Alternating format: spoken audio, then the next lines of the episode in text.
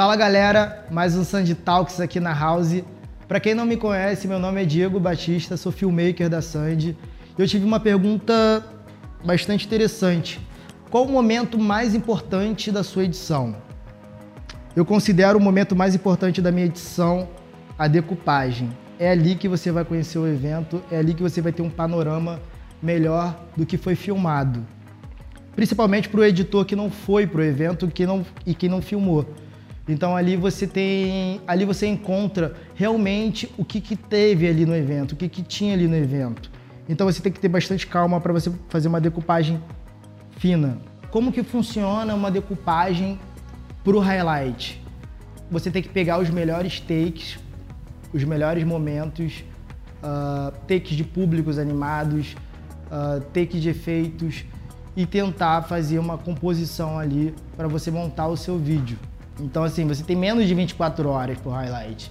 O teu raciocínio tem que ser rápido. Você tem que dar uma garimpada ali, dar uma organizada na sua timeline e pensar como vai ser feito esse vídeo, respeitando, é óbvio, o, o estilo de festa, o estilo do evento que você pegou para editar, para você não perder tempo na, na montagem do seu vídeo. Já no Aftermovie, como você vai ter mais tempo, é uma decupagem mais fina. É diferente do Highlight. A Highlight você tem 24 horas para você montar. Já o Aftermovie você tem uma ou duas semanas para montar o vídeo. Você faz com mais calma, prestando mais atenção nos seus takes, separando em blocos. Como que é separar em blocos? Eu separo as atrações, os efeitos, os artistas, público animado. Cara, eu gosto de, de muita vibe nos meus vídeos as pessoas têm que estar animadas. Você não pode perder tempo com, pessoas que estão, sei lá, olhando para o celular e você botar isso na sua decupagem. Você não vai usar isso, sabe? Eu acho que a falta de tempo, sua decupagem vai estar enorme e você não, e você não vai conseguir inserir nem um terço disso no seu vídeo. Tem muita gente que usa fone de ouvido na hora da decupagem escuta uma música qualquer no Spotify e vai decupando ali devagar, separando os takes. Cara, você está perdendo os áudios da câmera. É ali que você pode pegar uma sonora, é ali que você pode pegar uma frase de algum músico, cantor ou DJ que está ali na hora falando algo importante do evento. Então você tem que prestar bastante atenção no áudio sim, nos movimentos de câmera, no enquadramento, no foco, tudo isso você tem que prestar atenção. Principalmente se foi você que filmou. Porque você vai saber o que você está errando e acertando, o que você precisa melhorar.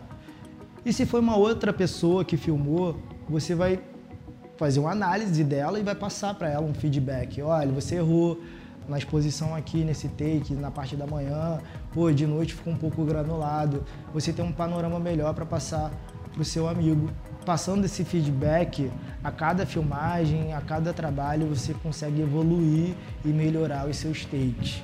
Depois que você separa os seus takes na timeline e você concluiu a decupagem, é hora da organização.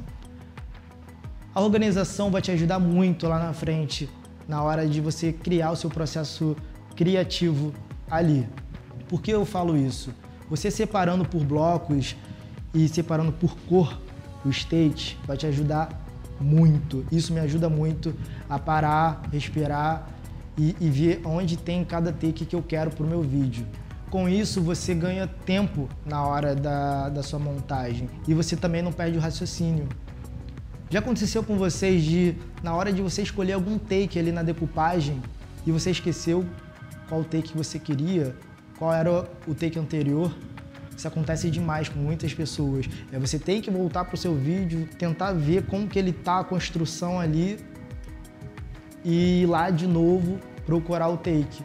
Já com a organização, não, você já sabe, ah, eu vou no bloco ali de efeitos, vou ver o que, que tem ali de take. Você já vai pensando, não precisa ficar escolhendo, arrastando a agulha ali na timeline, perdendo esse tempo e perdendo o raciocínio. Então vai te facilitar muito você organizar sua timeline. Então é isso, galera. Espero que vocês tenham gostado. Foi um prazerzão passar um pouco da minha experiência para vocês. Quem tiver alguma dúvida, é só perguntar aqui nos comentários que eu vou responder a todos, tá bom? Uma boa quarentena, fique em casa e até a próxima.